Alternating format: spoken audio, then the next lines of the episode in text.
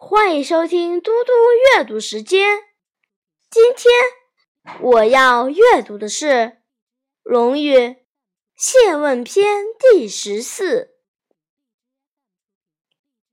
陈成子侍解公，孔子沐浴而朝，告于哀公曰：“陈恒弑其君，请讨之。”公曰：“告夫三子。”孔子曰：“以吾从大夫之后，不敢不告也。”君曰：“告夫三子者，知三子告不可。”孔子曰：“以吾从大夫之后，不敢不告也。”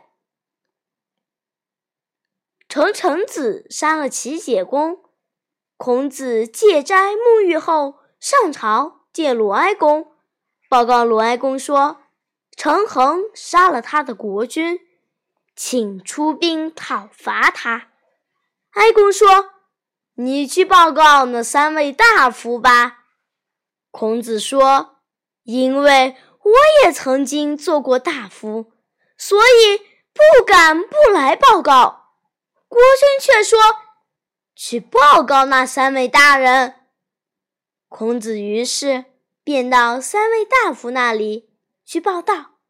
三位大夫不同意出兵讨伐。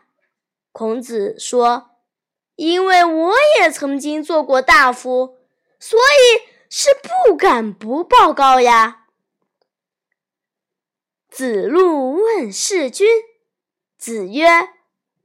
吾妻也，而犯之。子路问：“怎样侍奉君主？”孔子说：“不要欺瞒君主，但可以当面指出他的过错，劝归他。”